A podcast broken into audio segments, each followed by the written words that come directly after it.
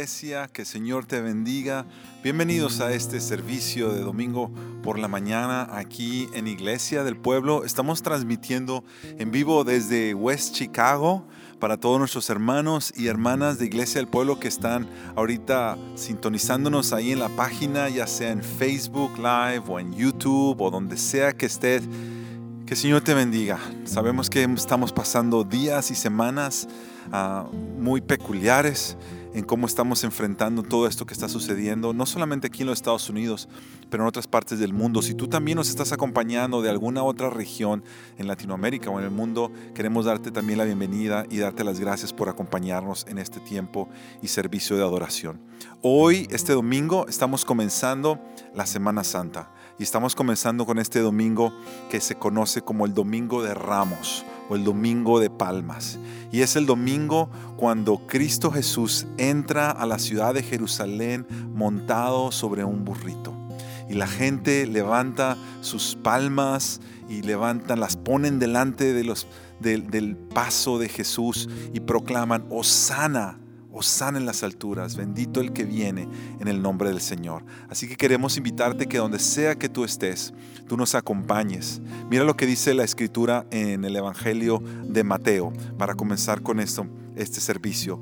Digan a la hija de Sión, al pueblo de Dios, mira, tu rey viene hacia ti, humilde y montado en un burro, en un burrito, cría de una bestia de carga.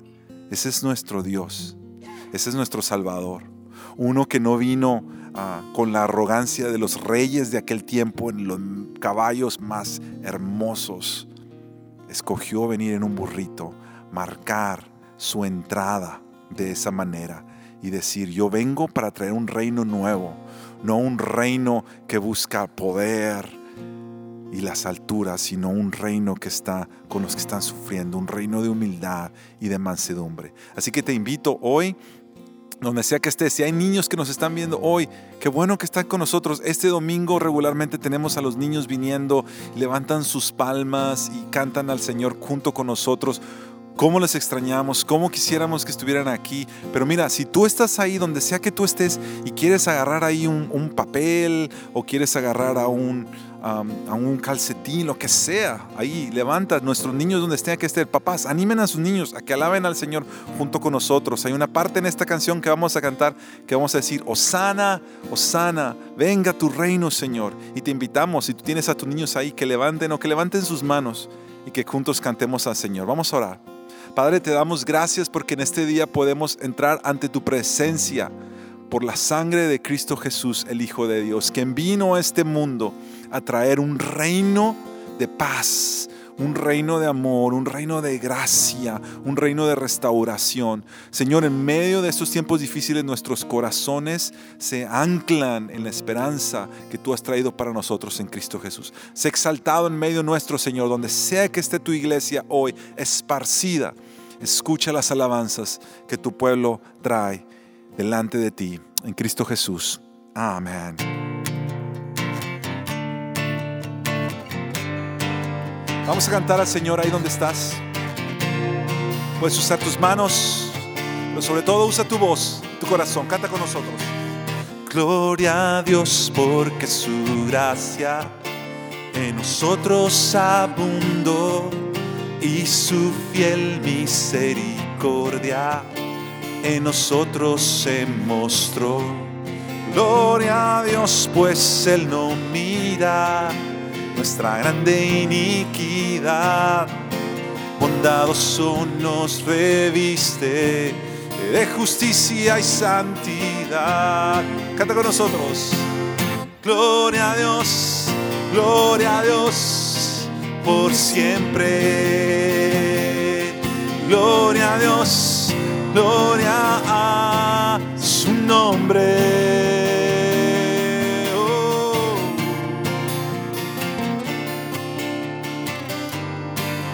Gloria a tu nombre.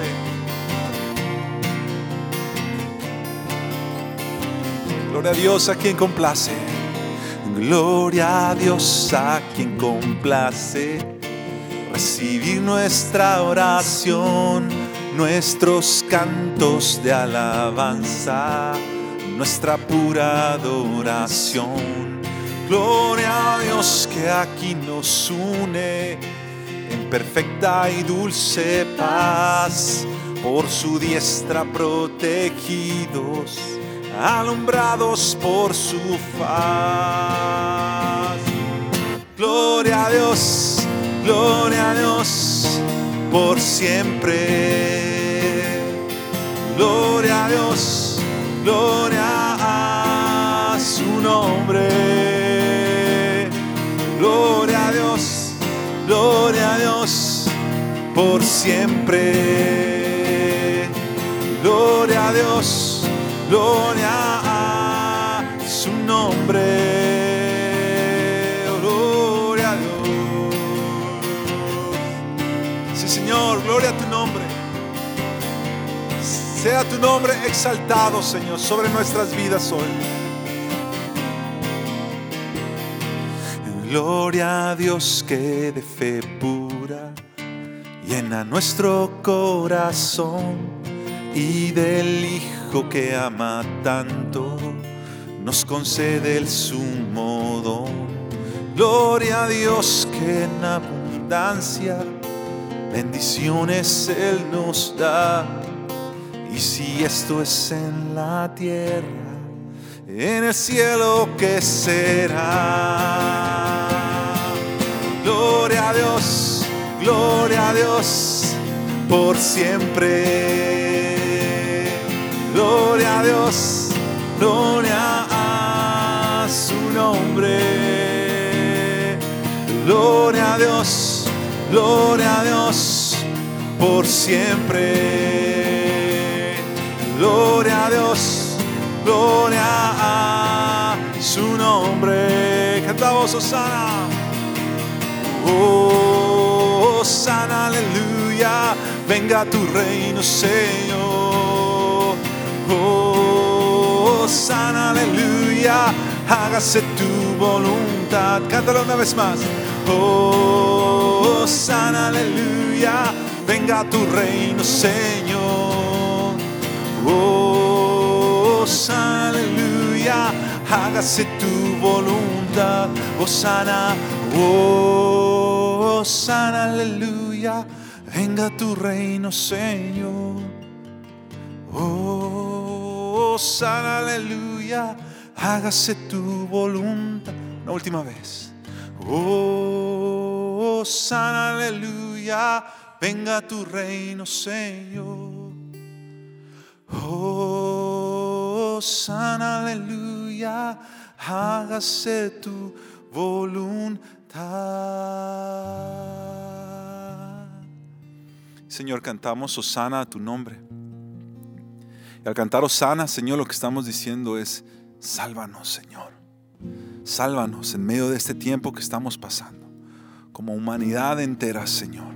Que este sea un tiempo donde nosotros podamos doblegarnos y reconocer que tú eres Dios, Señor.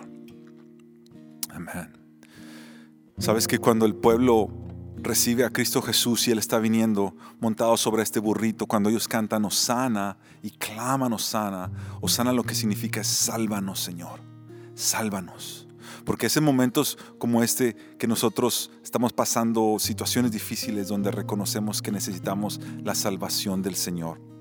Yo meditaba que la manera en que Jesús entró a Jerusalén montado en este burrito estaba diciéndole algo a los reinos de este mundo, estaba diciendo algo espiritualmente en todas partes y estaba diciendo que este rey Jesús viene vestido de humildad, de dependencia, de rendición delante de Dios. Jesús sabía que esa semana era su última semana y que días más adelante Él estaría entregando su vida en la cruz del Calvario. Y sabe también que después de eso vendría una resurrección victoriosa para restaurar toda la creación. Pero antes de la resurrección estaba la humildad y el sometimiento y el rendimiento. Porque antes de la victoria siempre debe haber un rendimiento. Nosotros lo vemos en toda la escritura. Tú lo puedes ver desde Jacob hasta Jesús y más allá. Cuando Dios pasa por estos momentos donde nos llama a rendirnos y a humillarnos. porque sabemos que más adelante el Señor va a glorificar su nombre. Y nosotros estamos orando como iglesia que el Señor glorifique su nombre en las naciones después de este tiempo.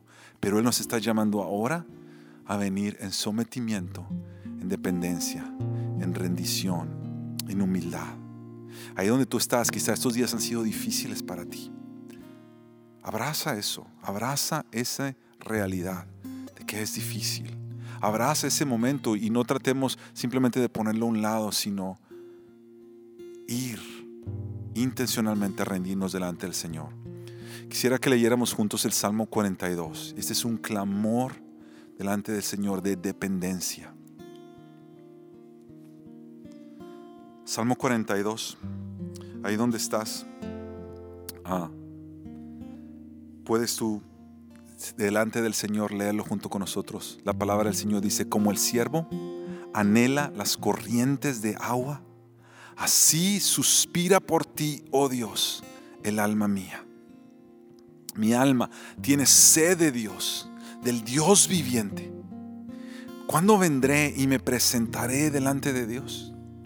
Mis lágrimas han sido mi alimento de día y noche, mientras me dicen todo el día, ¿dónde está tu Dios? Me acuerdo de estas cosas y derramo mi alma delante de ti. De cómo iba yo con la multitud y la guiaba hasta la casa de Dios con voz de alegría y de acción de gracias, con la muchedumbre en fiesta. ¿Por qué te desesperas, alma mía? ¿Y por qué te turbas dentro de mí? Espera en Dios, pues he de alabarlo otra vez por la salvación de su presencia. Dios mío, mi alma está en mí deprimida. Por eso me acuerdo de ti desde la tierra del Jordán y desde las cumbres del Hermón, desde el monte Misar. Un abismo llama a otro abismo a la voz de tus cascadas. Todas tus ondas y tus olas han pasado sobre mí. De día mandará el Señor su misericordia y de noche su cántico estará conmigo. Elevaré una oración al Dios de mi vida. A Dios, mi roca, diré, ¿por qué me has olvidado? ¿Por qué ando sombrío por la opresión del enemigo? Como quien quebranta mis huesos, mis adversarios me afrentan, mientras me dicen todo el día, ¿dónde está tu Dios? ¿Por qué te desesperas, alma mía? ¿Y por qué te turbas dentro de mí? Espera en Dios. Espera en Dios. Pues lo he de alabar otra vez él es la salvación de mi ser y mi Dios.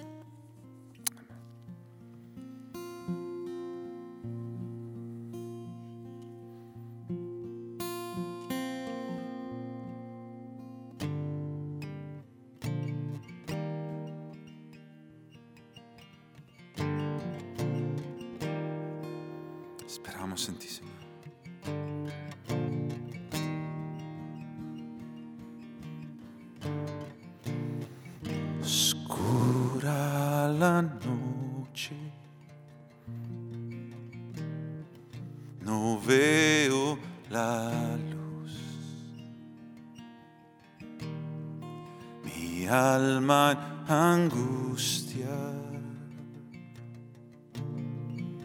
me cubre el dolor.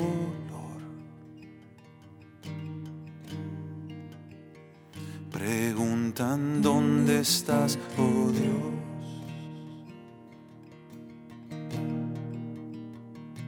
¿Hasta cuando,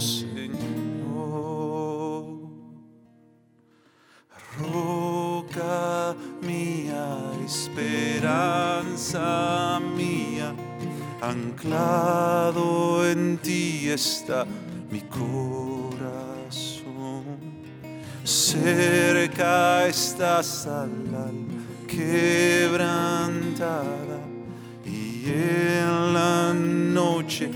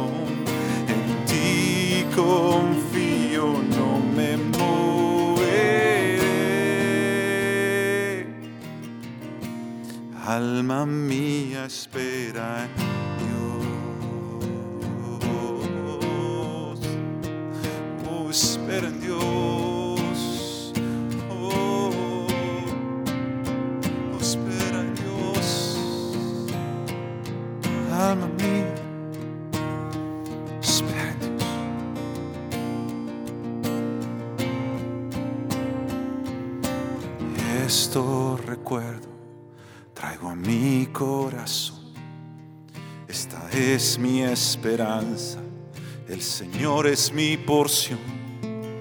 Jamás se termina tus misericordias, tus bondades nunca fallan, nuevas son cada mañana. Tú eres siempre bueno, tus promesas son verdad, y al que en ti confía, guardas en completa paz. No me das explicaciones, mas conmigo sé que estás. Mi alma en ti espera, pues aún te de alabar. Cantaré otra vez en la congregación de tu misericordia y de tu salvación. Espera Dios, espera Dios, espera Dios.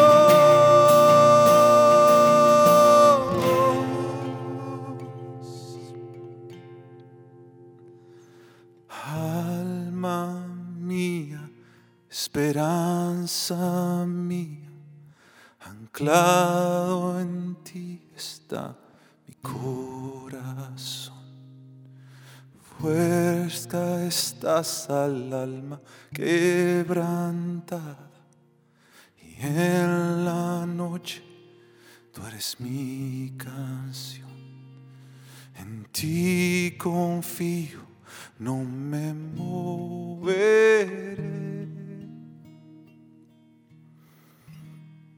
Alma mía, espera en Dios.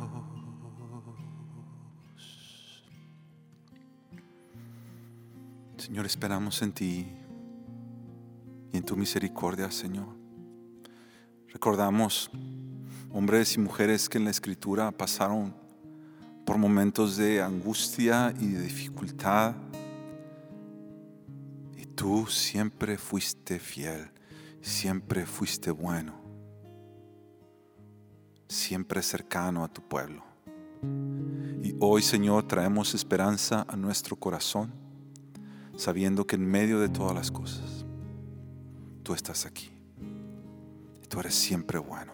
Te decimos, Osana, Señor. Sálvanos. Recordamos las palabras, Señor, del apóstol Pablo a los Corintios, segunda de Corintios 1. Alabado sea el Dios, Padre de nuestro Señor Jesucristo, Padre misericordioso y Dios de toda consolación, quien nos consuela en todas nuestras tribulaciones, para que con el mismo consuelo que de Dios hemos recibido, también nosotros podamos consolar a todos los que sufren. Pues así como participamos abundantemente en los sufrimientos de Cristo, así también por medio de Él tenemos abundante consuelo.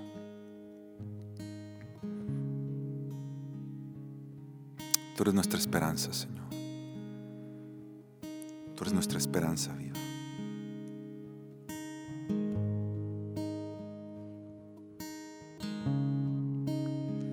Cuán grande abismo nos separaba, más la cima por escalar, desesperado, miré hacia el cielo y te invoqué en mi oscuridad. Entre la noche, tu dulce gracia venció las sombras de mi ser. Fue consumado el plan eterno en Jesús, mi esperanza.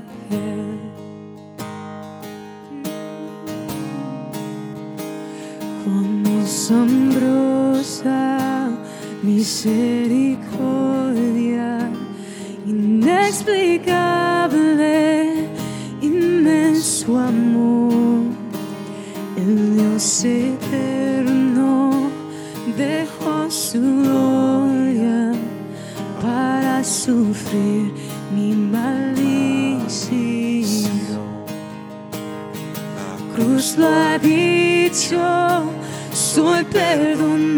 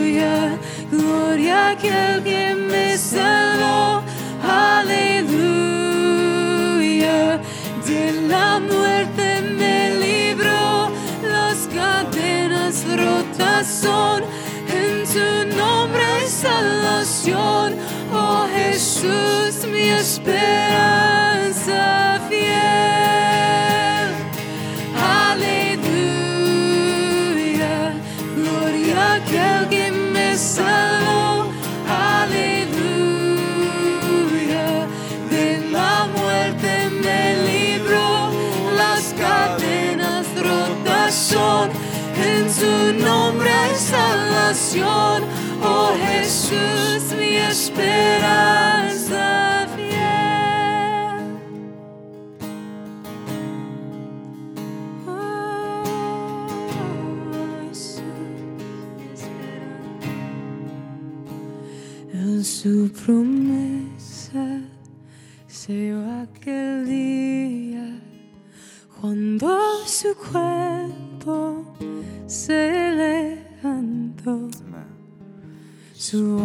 de trueno rompió el silencio, la muerte ahí, Cristo derrotó. Sí, Señor. Gracias, Señor. En su promesa selló aquel día, junto su cuerpo se levantó, su voz de trueno el silencio, la muerte ahí, Cristo derrotó. Ah, resucitó.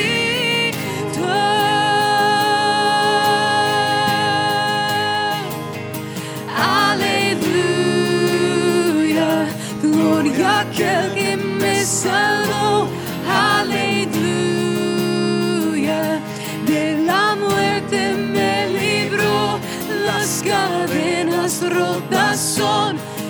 tu nombre hay salvación. Oh Jesús, mi esperanza fiel. Aleluya. Gloria a aquel que me salvó. Aleluya. De la muerte me libró. Las cadenas rotas son. En tu nombre hay salvación. Oh Jesús, mi esperanza fiel. Oh Jesús, mi esperanza fiel. Eres tú mi esperanza fiel.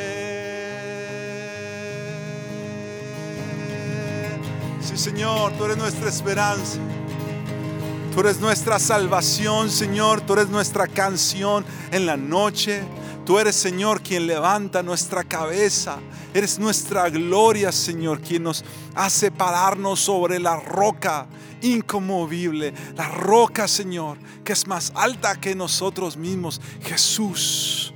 Tú eres, Señor, quien infunde gozo a nuestra vida en medio de las situaciones adversas. Tú eres la paz, Señor, que sobrepasa todo entendimiento, que guarda nuestra mente y nuestros corazones en Cristo Jesús. Tú eres, Señor, la esperanza viva, la esperanza viva. Tú eres, Señor. Tú eres, Señor. Tú eres nuestro Rey y tú eres nuestro Salvador. Y tú eres nuestro gozo, Señor. Tú eres nuestra paz. Y en ti, Señor, nosotros descansamos. Y en ti, Señor, nosotros traemos todas nuestras cargas y echamos todas nuestras cargas sobre ti, porque tú tienes cuidado de nosotros, Señor. Y oramos en todo tiempo, con toda oración y súplica en el Espíritu, Señor. Pidiéndote, Padre, que en medio de este tiempo tú sostengas a todos aquellos que están pasando por momentos difíciles. Señor, aquellos que han perdido sus trabajos o que sus trabajos están en pausa por por la situación, Señor, del, del, virus en todas partes de esta nación y de Latinoamérica. Te pedimos, Señor, que tus hijos puedan ver tu mano de provisión en sus vidas, proveyendo sus vidas, Señor, aun cuando falta el trabajo, Señor, que nunca falte el pan sobre cada una de las mesas de tus hijos. Oramos, Señor, por aquellos doctores, doctoras, enfermeros, enfermeras, bomberos, Señor, policías que están trabajando en todas las áreas del sector salud. Gracias, Señor, por hombres y mujeres que tú has levantado para que sirvan a su prójimo, para que honren tu nombre. Dales fuerzas Cuídalos, Señor. Guárdalos en medio de ese tiempo, Señor. Al estar sirviendo a los demás, protégelos, Señor. Dale sabiduría, no solamente a ellos, Señor, pero a sus líderes. Dale sabiduría a nuestros gobernantes en los diferentes países, Señor, estados y naciones. Dale sabiduría para que puedan enfrentar, Señor, esta pandemia de una manera que honre la dignidad del ser humano, Señor. Que levanten a los pueblos, Señor. Cada uno de su gente, Señor, en el nombre de Jesús. Y Señor, a nuestra iglesia, a nuestra amada iglesia, Señor, que tanto extrañamos vernos juntos y reunirnos juntos. Señor, sosténnos tú, sosténnos, Señor, desde, desde la persona, Señor, con más edad y más anciano de nuestra iglesia, hasta los más pequeñitos, Señor. Guárdalos en el hueco de tu mano poderosa, Señor. No solamente en nuestro servicio en español, pero nuestra iglesia, en los servicios en inglés. Cada uno de ellos, Señor. Iglesias vecinas, iglesias hermanas, Señor, que están a nuestro alrededor. Sé tú con ellos en este tiempo. Y Señor, ahora permítenos venir y escuchar tu palabra, que tu palabra, Señor, sea el bálsamo que trae restauración y sanidad, sea como agua fresca, Señor, para el sediento de nuestras vidas hoy. Háblanos tu palabra, Señor, y que una vez más podamos ser transformados de gloria en gloria conforme a la imagen de Cristo Jesús en nosotros. En Cristo Jesús. Amén. Amén. ¿Cómo estamos, Iglesia del Pueblo? Una vez más, bienvenidos a este servicio de adoración. Uh, independientemente si estamos en diferentes lugares, uh, esta semana estaba pensando que en este tiempo el Señor nos está dando la oportunidad de realmente ser una iglesia en diferentes locales. Posiblemente en este momento la iglesia esparcida en cientos de locales y posiblemente en miles de locales. Uh, entonces, una vez más, bienvenido a la Iglesia del Pueblo. Gracias por estar con nosotros. Es una bendición tenerte en nuestro medio. Es una bendición saber que nosotros estamos unidos en Cristo y por medio de la presencia del Espíritu Santo, uh, a pesar de que estamos eh, separados los unos de los otros.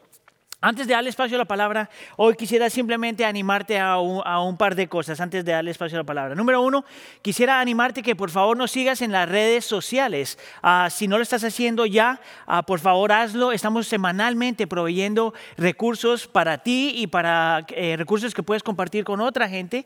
Ah, son recursos donde, tiene, eh, por ejemplo, estamos compartiendo constantemente pensamientos, noches de oración, noches de oración. estamos informándole a la iglesia lo que está estamos haciendo ah, como iglesia para servir y alcanzar nuestra comunidad. Entonces, por favor, si no lo has hecho, ah, por favor síguenos en nuestras redes, eh, redes sociales. Número dos. Quisiera invitarte a que ah, si tú necesitas oración, por favor, nos contactes. Ah, tú puedes mandarnos un texto al teléfono de la iglesia, ah, eh, eh, puedes poner a IDP Pastor al 630-260-1600 y simplemente di, necesito oración por esto. Nosotros ah, como staff, el, pastor, el, el, el, grupo de pastores, estamos regularmente recibiendo esto y orando por ustedes en medio de sus necesidades. y por último, quería invitarte a que eh, en esta época tú continúes apoyando a la iglesia financieramente. Ah, cada vez más estoy eh, impresionado lo que el Señor está haciendo por medio de su iglesia. Lo que el Señor está haciendo en medio de nosotros y por medio de la iglesia del pueblo, por medio de, de Tri Village y por medio de Wheaton Bible Church, nuestros tres locales, por decirlo de alguna forma. Y en realidad podemos servir y alcanzar nuestra comunidad porque tú todavía estás siendo fiel con tus ofrendas y tus diezmos. Entonces, por favor, continúe haciendo eso. Ah, en la pantalla vamos a estar poniendo cómo, cómo, tú puedes dar ofrendas, continuar dando ofrendas a, a, la iglesia y sosteniendo la iglesia financieramente. Y por último, ah, quiero invitarte a que sigas orando. Orando ah, por ti, orando por tu familia, orando por la comunidad, orando por el mundo y orando por nosotros, la iglesia. que cumplamos nuestro llamado que tomemos la oportunidad que el Señor nos está dando como nunca antes lo había hecho, podríamos decirlo de esa forma.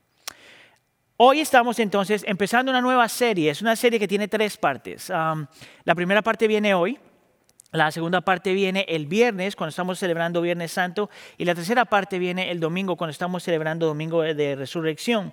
Y le hemos llamado a esta serie Bienvenido a casa. Eh, y estamos empezando hoy entonces con este texto Ah, que, es, uno de los textos, ah, se podría decir, más tradicionales que se utilizan o más comunes que se utilizan para predicar lo que se conoce hoy como el Domingo de Ramos. Y vamos a estar entonces leyendo Zacarías capítulo 9 de los versículos 9 al 12. Entonces, si tienes tu Biblia, por favor, ve al libro de Zacarías capítulo 9 y vamos a leer de los versículos 9 al 12. Si no tienes tu Biblia, no te preocupes, vamos a poner los versículos en la pantalla. La palabra del Señor dice así. Zacarías capítulo 9, versículos 9 al 12. Alégrate mucho, hija de Sión. Grita de alegría, hija de Jerusalén. Mira, tu rey viene hacia ti, justo, salvador y humilde. Viene montado en un asno, en un pollino cría de asna. Destruirá los carros de Efraín, a los caballos de Jerusalén, quebrará el arco, el, el arco de combate y proclamará paz a las naciones. Su dominio se extenderá de mar a mar, desde el río Éufrates hasta los confines de la tierra. Versículo 11. En cuanto a ti, por la sangre de mi pacto contigo, libraré de la cisterna seca a tus cautivos. Vuelvan a su fortaleza, cautivos de la esperanza, pues hoy mismo les hago saber que les devolveré el doble. Esta es la palabra del Señor. Permítame orar. Señor, te damos gracias una vez más por la oportunidad que nos das de exponernos a tu palabra, de ser impactados por tu palabra, por ser moldeados y transformados por tu palabra. Señor, sabemos que lo que la iglesia realmente necesita para sobrevivir es tu presencia y tu palabra. Te pedimos, Señor, en nombre de tu Hijo Jesús, que estas dos cosas, por decirlo de alguna forma, sean reales para nosotros, tu presencia y la eficacia y suficiencia de tu palabra a nuestra vida. Te lo pedimos por favor en nombre de tu Hijo Jesús. Y todos decimos, amén. Hoy entonces le hemos dado el título a este sermón, bienvenido a casa, disculpen, bienvenido a casa, rey de reyes. Y la razón por la que le hemos dado este título a este texto es porque el texto que leímos es una profecía mesiánica, algo que se escribió más o menos 500 años antes de que Cristo ah, llegara, y describe a Cristo como el rey que viene montado en un pollino, entrando a Jerusalén para marcar una nueva era. Una nueva era que el Nuevo Testamento llamaría el reino de Dios. Una nueva era donde Cristo viene no solamente como Dios, no solamente como Señor, no solamente como Cristo, sino un Cristo, un Señor y un Dios que es Rey. En realidad nos muestra una imagen de un guerrero divino, un guerrero, una deidad guerrera, se podría decir de otra forma, ah, que viene en busca de un pueblo afligido, viene a buscar un grupo de gente que está sin esperanza Viene en busca de gente que no sabe qué hacer y necesita ser rescatado. Y este texto es bien interesante porque nos muestra dos facetas o dos cosas acerca de Cristo. Número uno, nos muestra, nos describe el, carácter y los logros de Cristo como rey. Y número dos, nos describe cómo es que eso que Cristo viene a hacer como rey nos cambia. Entonces, número uno, describe el carácter y los logros de Cristo como rey. Y número dos, describe cómo lo que Cristo vino a hacer como rey nos cambia. Vamos entonces con el primer punto. Vamos a ver cómo este texto describe el carácter y los logros de Cristo como rey. Entonces, una vez más, vamos a, tomar en consideración que este, este texto que leímos es un poema. Ah, escrito por Zacarías más o menos 500 años antes de Cristo, y está hablando entonces proféticamente de cuando Cristo vendría como Mesías para transformar toda la creación en su vida, en su muerte y su resurrección. Una vez más, este es un texto profético, mesiánico, que habla de Cristo que vendría a mostrar cómo Cristo por medio de su vida, su muerte y su, resurrección vendría a cambiar todas las cosas. Ahora lo que tú puedes mirar en el texto es que hay dos cosas primordiales o centrales que Cristo viene a hacer como rey. Número uno, viene a darnos un gozo exuberante. Y tú puedes ver eso, por ejemplo, en el versículo 9, donde dice, alégrate mucho, hija de Sión, grita de alegría, hija de Jerusalén. Ahora, la razón por la que el texto está utilizando ah, la palabra alegría es porque es un, es un término familiar Ah, para nosotros. Pero en el original la palabra alegría tiene mucho más que simplemente el sentirse alegre. En otras traducciones, por ejemplo, utiliza la palabra gozo, que yo pienso que es, eh, es una mejor traducción de la palabra en original, donde explica algo parecido a esto, que el gozo es más que un simple, simplemente un, un sentimiento de felicidad, pero que el gozo puede ser una emoción interna pero es más, que, es más que una emoción, es una noción interna que se expresa externamente porque no se puede contener. Y es por eso que el texto dice que gritan con alegría. Ahora, lo interesante acerca de la palabra gozo es que te nos muestra que el gozo no está condicionado a las circunstancias. Nos muestra que el gozo que el Señor viene a dar como rey no está condicionada, condicionado a lo que está pasando en nuestro alrededor. En realidad te está hablando de algo que tienes adentro como creyente, si es que eres creyente, que es independiente de lo que está pasando fuera de ti. Lo interesante de esto, por ejemplo, es que este, esta es una palabra que tú, tú encuentras a lo largo de la escritura, en específico en dos personas, Pablo y el Señor Jesús. Y en Pablo, por ejemplo, tú ves a él expresando gozo cuando está en prisión, expresando gozo cuando sabe que va a morir, expresando gozo cuando las cosas están complicadas. Es por eso que tenemos que decir que el gozo bíblico no está condicionado a ninguna circunstancia. El otro ejemplo que encontramos es el Cristo, Cristo mismo, en específico antes de ir a la cruz del Calvario. Cuando el Señor mismo dice, que por el gozo puesto enfrente de él, experimenta la cruz del Calvario. Ahora, ¿por qué esto es tan importante? Porque para nosotros la palabra gozo es casi una palabra gráfica. Es una palabra que nos invita a utilizar la imaginación. En inglés la frase que se utiliza, este es un word picture. En otras palabras, invita a que tú te imagines lo que el gozo puede ser dentro de ti, aunque las circunstancias no cambien. Ahora, cuando yo estaba preparando para esto, la imagen que se me venía a mente es la imagen de un... ah, hay, una serie de videos que están en YouTube de, de niños que nacen sin poder escuchar. Ah, y pasa el tiempo y los niños no tienen noción, en realidad no tienen noción de lo que significa poder escuchar, utilizar el sentido de escuchar. Ah, pero gracias a la medicina, en la gracia común del Señor, eh, se crean aparatitos para que los niños se los pongan y los niños puedan escuchar. Hay una expresión que se ve tres, vez tras vez, donde el niño le ponen el aparatito y por primera vez escucha la voz de su madre. Y la expresión de este bebé o la expresión de estos bebés y estos niños es como que estuvieran presenciando y escuchando algo majestuoso por primera vez.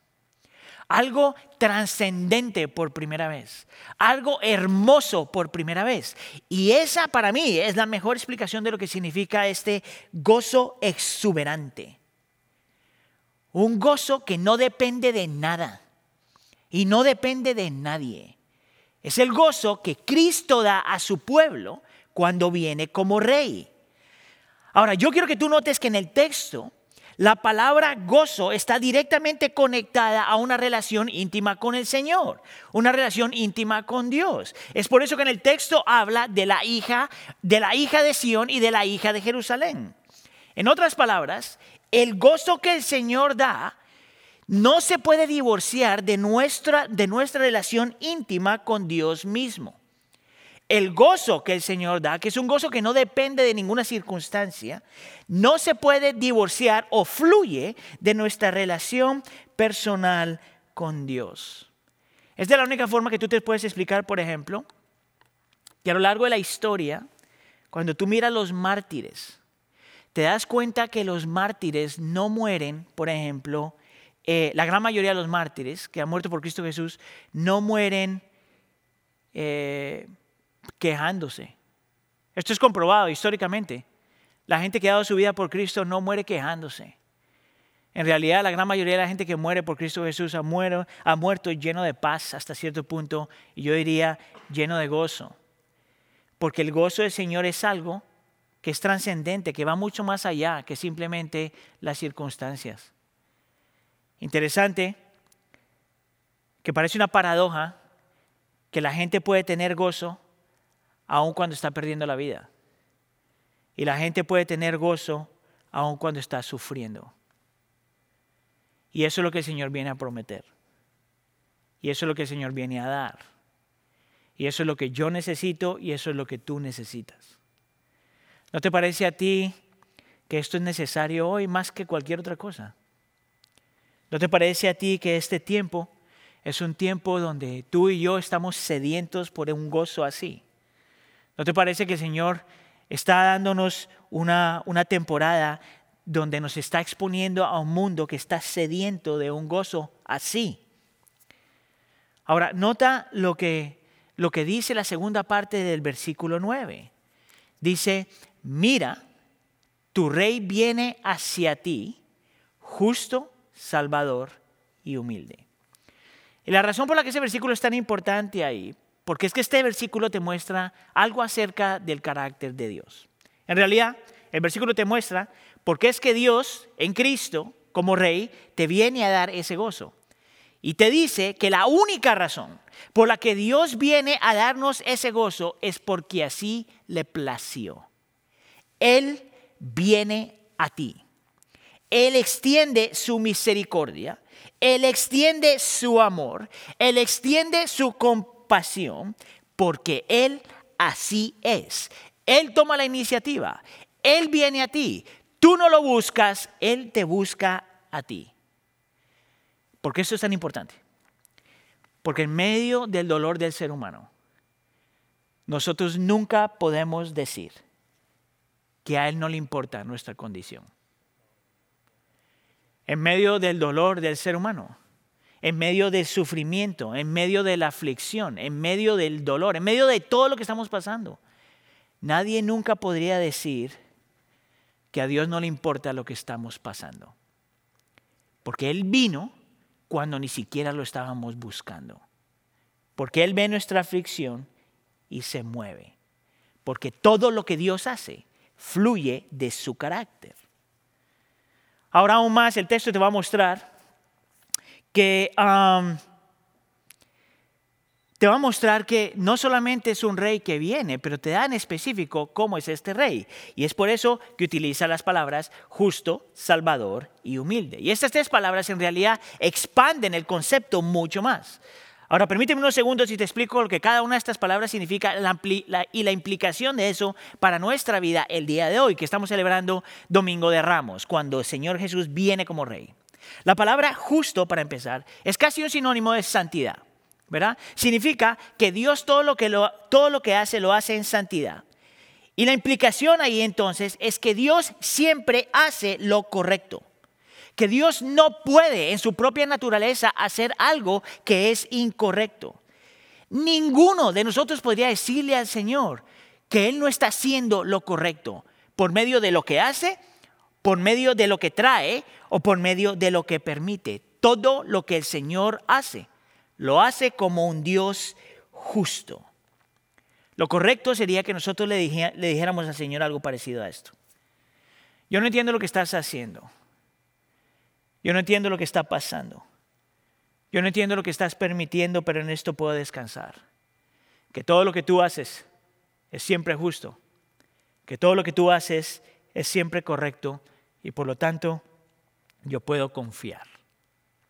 Ahora, la palabra salvar o salvador, en realidad en el Antiguo Testamento tiene dos traducciones. Se podría traducir como salvar, salvarte de algo, o dos, librar, librarte de algo. Y a mí me ayuda esto al estar, eh, al estar luchando en mi propio corazón con el Señor algunas veces, porque esto me recuerda a mí que Dios todo lo que hace, todo lo que trae y todo lo que permite, siempre, siempre, no solamente lo hace porque es un Dios justo y siempre hace lo correcto, sino que en todo lo que Él hace, permite y trae, Él me está salvando de algo o me está librando de algo, aunque no lo pueda ver, aunque no haga sentido aunque mis sentidos me digan otra cosa, aunque mi corazón me esté diciendo otra cosa, aunque mis pensamientos me digan otra cosa, en todo lo que el Señor hace, no solamente siempre es justo, pero o me está salvando de algo o me está librando de algo. En otras palabras, mis hermanos, escuche aquí. Dios nunca pierde el tiempo. Nada de lo que el Señor hace es un accidente. Nada de lo que el Señor permite es un accidente. Todo lo que el Señor hace tiene un propósito. Y dentro de sus propósitos o te está salvando de algo o te está librando de algo. Ahora, este es un tiempo donde el carácter de Dios se está cuestionando mucho. Tanto fuera de la iglesia como dentro de la iglesia. Es más, yo me atrevería a decir que parte de lo que está pasando dentro de la iglesia es que estamos diciendo y haciendo cosas que, que realmente no, no muestran que nosotros confiamos en que el Señor siempre está salvando y siempre está librando o siempre nos está liberando de algo. Entonces, por ejemplo, en este tiempo, si usted está escuchando las noticias o está escuchando lo que está pasando en las redes sociales, se han levantado un montón de gente con diferentes opiniones de por qué el coronavirus está aquí. Y en medio de estas opiniones, algunos piensan que la razón por la que estamos pasando por esto es porque esto es un juicio de Dios para las naciones. Porque no nos hemos rendido a Él, porque no estamos sirviéndole a Él, porque no estamos amándole a Él. Y puede ser. Otra gente piensa que la razón por la que estamos pasando esto es porque esto es un juicio para la iglesia. Porque la iglesia se ha corrompido, porque la iglesia ha permitido cosas que no tenía que permitir. Y a lo mejor puede ser. Para otra gente a lo mejor lo que está pasando es un efecto de lo que significa vivir en un mundo caído, donde el pecado está aquí. Y este es el efecto del pecado. Puede ser. Para otra gente lo que estamos pasando es simplemente el efecto de la naturaleza. Esta es la posición de un ateo. Esto es lo que significa vivir en esta, en esta creación. Puede ser. Sin embargo, la realidad es, es que cualquiera de esas opiniones todas son subjetivas. En realidad ninguno de nosotros sabemos con exactitud por qué el Señor o trae o permite o, o, por qué hace estas cosas. En realidad todo lo que nosotros podamos pensar, porque no tenemos un texto que nos diga, por esto esto está pasando, todo es subjetivo. Sin embargo, por otro lado, yo quiero invitarte, mi hermano y mi hermana, yo quiero que invitarte a que tú consideres que en realidad nosotros no necesitamos por qué saber, uh, por qué el Señor trae o permite, no, no, no necesitamos saber. Esto es lo que nosotros sí necesitamos saber hoy. Es qué es lo que el Señor está haciendo con esto. Y esto yo sí sé. Que en este momento el Señor no está le está recordando al ser humano que nosotros sí somos vulnerables. Que no hay dinero suficiente, que no hay poder suficiente, que no hay tecnología suficiente, que no somos tan poderosos lo suficientes como para poder protegernos a nosotros mismos. ¿Sabes lo que me he dado cuenta? Que lo más irónico de todo lo que está pasando ahora es que esta enfermedad ha venido por medio de países primermundistas. Aquellos que tenemos todo lo que necesitamos y sin embargo no tenemos lo suficiente para protegernos a nosotros mismos. Yo sí sé, por ejemplo, que el Señor está utilizando esto para que nos acerquemos a Él.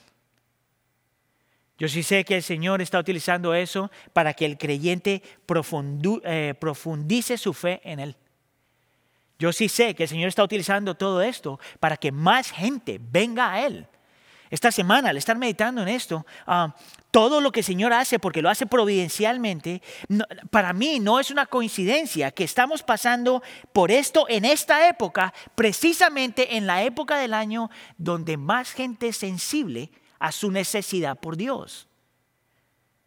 Específicamente Viernes Santo y Domingo de Resurrección. ¿No te parece a ti que a nosotros realmente no necesitamos saber por qué el Señor lo hace, pero qué está haciendo en medio de todo este tiempo? A mí me parece que el Señor está utilizando todo esto realmente para revelar nuestros ídolos, para mostrarnos en qué confiamos, para revelar en qué, dónde hemos puesto nuestra esperanza, en, real, en realidad para ver ¿Qué tan incorrecta es nuestra esperanza? Esta semana, si usted está siguiéndonos en, ah, en nuestras ah, redes sociales, esta semana yo tuve la bendición y la oportunidad de compartir, hacer como una pequeña entrevista al Pastor Rob, que es el, el, senior pastor de toda la iglesia de nosotros. Ah, y estábamos hablando precisamente acerca de, de la fe. Y él dijo algo que me llamó mucho la atención. Él dijo esto, él dijo, aún en este tiempo, los cristianos mismos, aún en este tiempo, estamos poniendo la esperanza en las cosas incorrectas. Nuestra esperanza es que esto pase. Nuestra esperanza es que esto acabe. Y él dice, esto es completamente incorrecto. Porque nuestra esperanza es Cristo. Nuestra esperanza es el Señor. Nuestra esperanza es lo que Él puede hacer. Nuestra esperanza es Él. Ni siquiera que haya un cambio de circunstancias. Entonces yo entiendo que en este tiempo el Señor está utilizando todo esto para mostrarnos lo que tenemos adentro. ¿Cuántos estamos controlados por el miedo, por ejemplo? ¿Qué cosas estamos dispuestos a hacer por el miedo? Nos está mostrando qué tan egoístas podemos ser. Una de las cosas que más me ha llamado la atención en medio de todo esto es, por ejemplo, gente comprando, comprando eh, con unas cantidades que no le importa a los demás. En este tiempo el Señor está mostrando qué tan egoístas podemos ser. Y por último, siento yo y entiendo yo que en este tiempo el Señor nos está mostrando que nada realmente satisface. Escúcheme aquí, hermano y hermana. La gran mayoría de nosotros piensa que lo que nosotros necesitamos es más tiempo libre. Y en este tiempo nos damos cuenta que ni el tiempo libre satisface porque algunos de nosotros ya estamos completamente aburridos. Es en este tiempo donde el Señor nos está mostrando que el entretenimiento no es suficiente, porque muchos de nosotros ya estamos cansados del entretenimiento, ya no sabemos qué más ver. En este tiempo, el Señor nos está mostrando que la tecnología y la interacción con otros por medio de los ah, medios sociales no es suficiente. Mira, yo no sé tú, pero para mí esto me ha abierto los ojos cada vez más a entender que yo realmente fui creado para tener relaciones personales con otros. Esta semana, obviamente, yo tengo contacto con mi esposa y con mi niña regularmente, ah, y tengo contacto con algunos de los miembros de mi familia, pero esta semana tuve la bendición de ver unos hermanos de la iglesia a distancia, Tú no tienes idea cómo el Señor ministró a mi vida solamente con esa interacción. Obviamente pidiéndole al Señor que nadie se fuera a enfermar ah, y tomando las precauciones correctas, pero en medio de todo esto me doy cuenta que este es un recordatorio para el ser humano y para el creyente en especial, de que tú fuiste diseñado para tener relaciones con otras personas, que tú, fuiste diseñado, que tú no fuiste diseñado para vivir aislado de los demás, que el aislamiento realmente deshumaniza. Y lo que el texto nos está recordando es que el Señor siempre utiliza el dolor y el sufrimiento para salvarnos de nosotros mismos para darnos libertad de aquellas cosas en las cuales estamos confiando y nos están engañando. Hace unos años yo escuchaba el testimonio de un pastor que se llama Scott Souls, un pastor que tiene ah, una iglesia en Nashville. Y él hablaba de esta experiencia de unos misioneros que fueron a visitar a, una tribu en África. Y cuando llegan a esta tribu, esta, tribu tenía una iglesia, ah, y cuando llegan allá, lo primero que les dice la mujer que lo recibe es esto. Bienvenidos amigos estadounidenses a África, donde nosotros experimentamos el gozo y la alegría más porque necesitamos a Jesús más. ¿No te llama la atención eso? En este tiempo, el Señor está realmente utilizando esto para apuntarnos a la necesidad tan grande que tenemos de su gozo. El Señor es justo, el Señor es salvador. Y lo tercero que nos muestra el texto es que el Señor es humilde.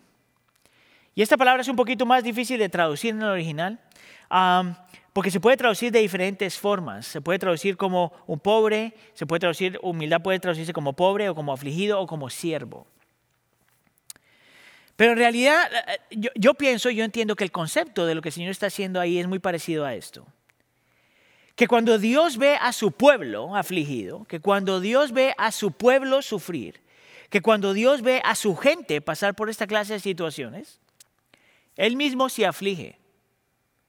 En otras palabras, que la razón por la que Cristo viene como rey es porque Él ve nuestra aflicción y siente compasión por el afligido. Y porque es un siervo, viene a servirnos. Esto es lo interesante acerca de Cristo Jesús, que no solamente es rey, pero que es siervo. El único rey que es siervo, que ve nuestro dolor, que ve nuestra aflicción, que ve nuestra lucha y es movido a misericordia. Se aflige y viene ah, en busca de su pueblo. Es por eso que nosotros estamos celebrando Domingo de Ramos, porque estamos recordando la entrada triunfal de ese rey que viene como rey a darnos un gozo incomparable, inexplicable, incontrolable. Ese rey que viene a darnos ese gozo porque Él mismo es justo, salvador, humilde. Ahora, lo segundo que tú puedes ver en el texto que nos promete Cristo Jesús a venir como rey es a darnos una paz trascendente. Y tú puedes mirar esto en algunas de las frases que se encuentran en el versículo 10. Mira lo que dice en el versículo 10. Dice, destruirá los carros de Efraín y los caballos de Jerusalén, quebrará el arco de combate. Luego más adelante en el versículo 10 dice, y proclamará paz a las naciones y su dominio se extenderá de, mar a mar desde el, desde el río Éufrates hasta los confines de la tierra. La palabra clave en medio de todo eso es la palabra paz. Todo eso tiene que ver con el concepto de paz. Y la palabra que se utiliza ahí, en el original, es una palabra popular dentro de la iglesia, es la palabra shalom. Lo interesante no es solamente la palabra paz, pero lo que paz realmente significa en su totalidad. Entonces permítame, le voy a leer lo que un erudito, como un erudito describe lo que la palabra paz, shalom, significa en el original. Escucha aquí. La palabra shalom se refiere más comúnmente a una persona ilesa y segura, íntegra y sana. No es solamente una persona que no tiene problemas. No es solamente una persona que tiene una buena forma de pensar. Es una persona que en su totalidad es ilesa, segura, íntegra y sana. Y mira lo que él dice. En el Nuevo Testamento, shalom se revela como la reconciliación de todas las cosas. Nuestra relación con Dios por medio de la obra de Cristo a nuestra relación con los demás y nuestra relación con nosotros mismos. La experiencia de Salomé es multidimensional. Es un bienestar completo. Es un bienestar físico, psicológico, social y espiritual. Fluye de que todas las relaciones se corrigen con Dios, con nosotros, con otros y con nosotros mismos. En otras palabras, la paz que Dios viene a dar en Cristo Jesús es una paz que restaura todas las cosas. Es paz para con Dios porque Cristo vive la vida que nadie ha vivido y muerte la, eh, muere la muerte que nosotros eh, merecíamos morir. Es la paz que nos recuerda que nosotros en Cristo ya hemos sido perdonados y justificados y santificados y adoptados. Ahora, si eso es verdad, entonces tú puedes estar con la plena confianza, si tú has puesto tu fe en Él, que no importa lo que el Señor traiga y no importa lo que el Señor eh, esté haciendo, el Señor realmente no está enojado contigo. A lo mejor no se está disciplinando, pero enojado no está si tú eres creyente. Ahora, si la paz para con otros es real en Cristo Jesús y por eso vino, entonces tú y yo, si tú y yo tenemos entonces una responsabilidad y hemos sido libres para poder amar a nuestro prójimo como a nosotros mismos. Si eso es verdad, entonces tú y yo tenemos la responsabilidad de amar y de proteger y de servir y proveer para los, aquellos que no tienen. Si eso es verdad, entonces la paz que tenemos por medio de Cristo es una paz que nos lleva a que nos importe el afligido y el pobre y la viuda y el huérfano y el necesitado y cualquier persona que el Señor ha puesto en nuestra vida. Mira, esto para mí ha sido tan importante en esta época porque yo quiero, realmente le pido al Señor que me permita a mí vivir mi fe no solamente para conmigo y mi familia, sino para mi alrededor. Y he, tratado de ser tan intencional en cosas tan pequeñas como asegurarme que mi vecina, que es una señora más mayor de edad, ah, sepa que yo estoy ahí para ella y que ella sabe que puede contar conmigo. Algo tan simple como ir a hablar con otro vecino que también es mayor y, y hacerle la pregunta, ¿necesitas algo? ¿Te puedo servir en algo? ¿Puedo comprar algo para ti? Algo tan simple como yo estar consciente de orar por todas estas personas en mi vida que todavía no conocen a Cristo. Yo tengo la libertad y la responsabilidad de amar a mi prójimo. Por nombre, orando por mi vecina, por este vecino, por esta persona, por mi familiar, por todas estas personas, porque este es un tiempo donde el Señor me ha dado una paz y te está dando una paz para que puedas amar a otros. Y no solamente es paz para con Dios, y no solamente es paz para con otros, pero paz para contigo mismo, en el sentido de, esta es una época donde nosotros también podemos reconocer que el Señor realmente está haciendo una obra en ti y que eh, eh, su obra no ha terminado y que Él está transformando tu mente, tu corazón, tus emociones y tu voluntad y que tú en eso puedes descansar. Esta es la paz que habla este texto. Esta es la paz que Cristo viene a traer. En realidad el texto va a expandir el concepto y te va a decir que la razón por la que Cristo viene como rey es para darnos libertad de una prisión, lo que yo diría una prisión espiritual. Mira cómo lo dice el versículo 11, cuando dice, en cuanto a ti, por la sangre de mi pacto contigo, libraré de la cisterna seca a tus cautivos. Ahora, esta, esta palabra, esta frase de cisterna seca, en el Antiguo Testamento era algo que se utilizaba ah, como una forma de prisión. Y el Señor está utilizándolo como una metáfora aquí, una ilustración. Y está diciendo que viene a darle libertad a alguien que era preso, como una persona que está presa en una cisterna. Ahora, lo interesante acerca de esa imagen es que este era casi un doble castigo. Porque una persona que la metía en una cisterna seca era una persona que sabía, por ejemplo, que no era libre, estaba condicionado por las paredes de la cisterna, que no podía ir a ningún lugar. Pero a la misma vez esto era un castigo psicológico y emocional. ¿Por qué? Porque estas cisternas siempre estaban en lugares calientes, en lugares secos. Y la idea de que tú estés en un lugar que está diseñado para dar agua, pero que no te puede dar. Y era una forma de castigar al preso, no solamente quitándole la libertad, sino moviendo sus emociones. y dejándole saber que aunque está en un lugar que está supuesto estar lleno de agua, no tiene nada. Y le recuerda que la vida, y nos recuerda a nosotros que la vida sin Cristo, o una vida donde nos hemos alejado de Cristo, es una vida sedienta. Es una vida donde nada satisface la sed. Esta semana, por alguna razón, ah, he estado pensando mucho acerca de la avaricia, precisamente por lo que estoy viendo que está pasando a nuestro alrededor. Y me estoy acordando de estos tres incidentes donde alguien le pregunta a gente que tiene todo y que sin embargo todavía tienen sed de algo más. Entonces me acordaba, por ejemplo, de John Rockefeller, que en una entrevista, uno de los hombres ah, más millonarios en la historia de la humanidad, ah, eh, eh, según entiendo, 336 miles de millones de dólares, billones de dólares. Y en una entrevista le hacen la pregunta, ¿cuánto dinero es suficiente? A lo que él responde, solo un dólar más. Un dólar más será suficiente. Un dólar más.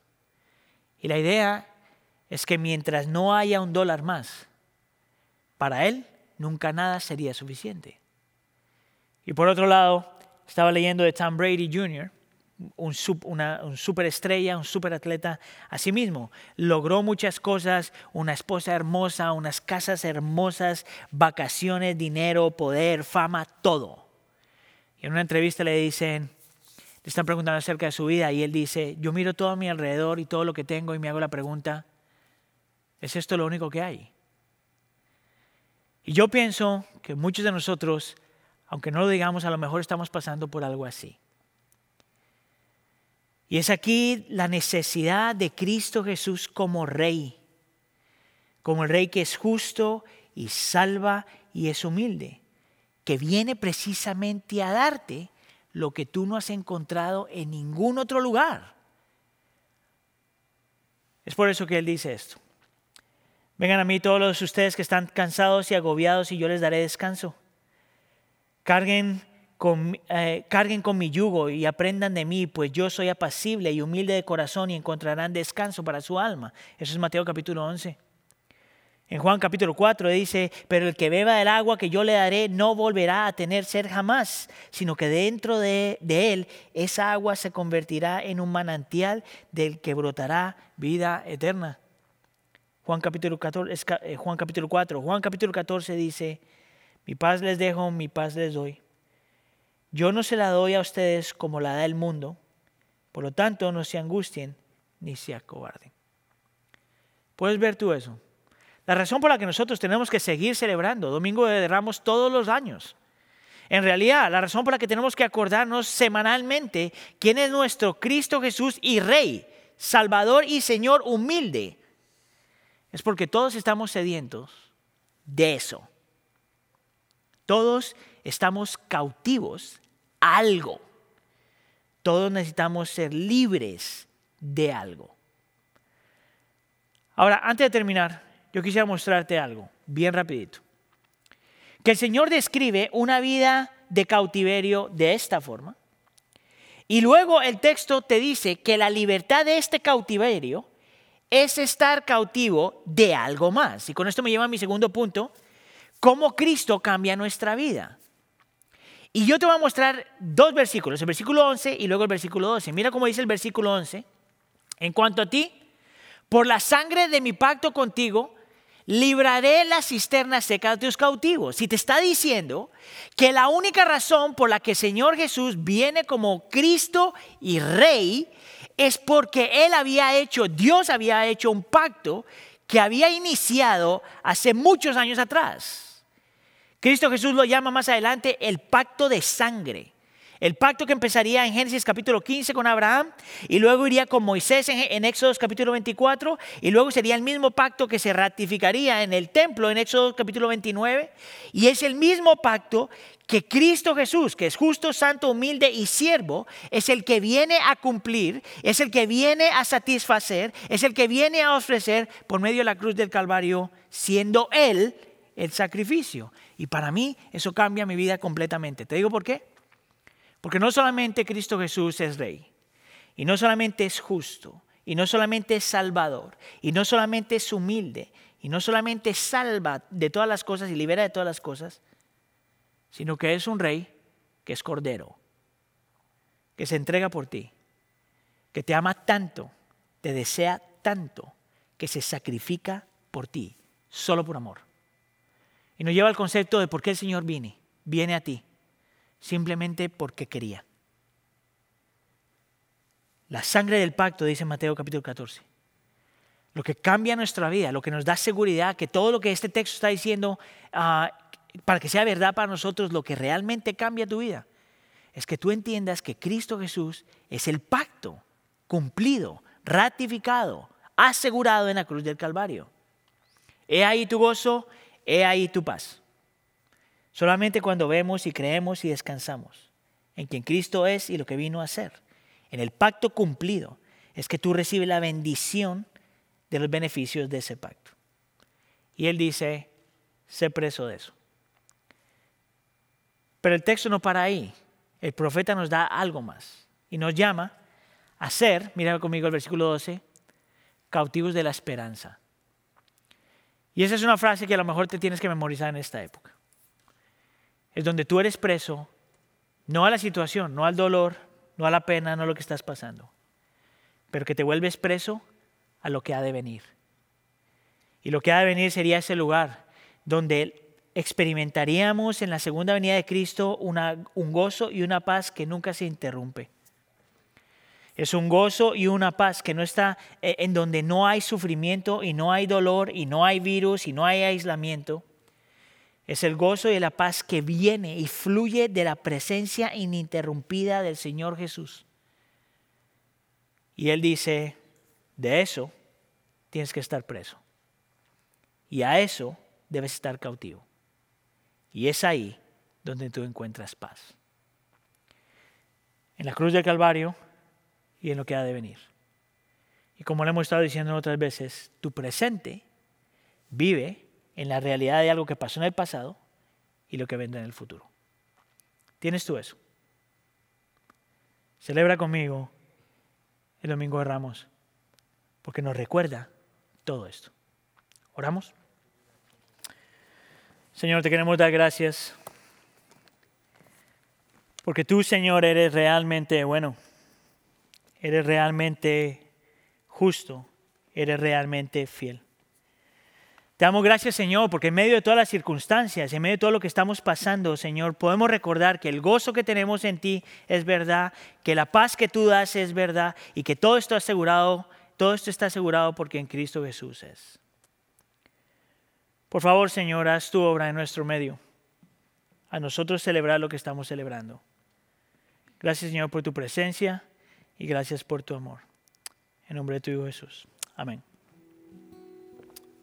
Ahí donde estás, en donde sea que estés, tomemos este tiempo para darle gracias al Señor, a Jesús, nuestro Rey, por lo que Él hizo, por lo que vendrá a hacer.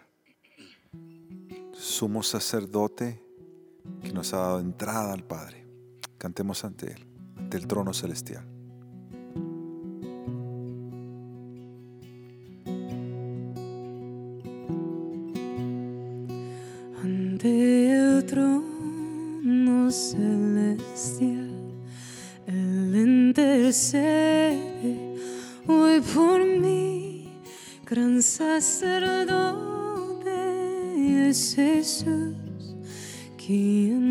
Siempre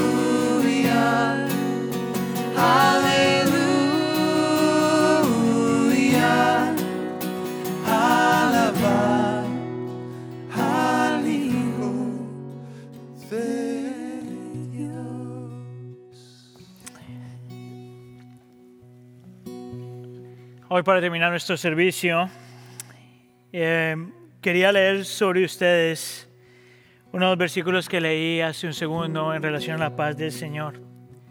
Es un versículo que estoy orando por mí, por mi familia, pero es un versículo que estoy orando por ustedes y sobre ustedes. La paz les dejo, mi paz les doy. Yo no se les doy a ustedes como la da el mundo. Por lo tanto, no se angustien ni se acobarden. Gracias por estar con nosotros. Los amamos y el Señor los bendiga. Nos vemos la próxima semana.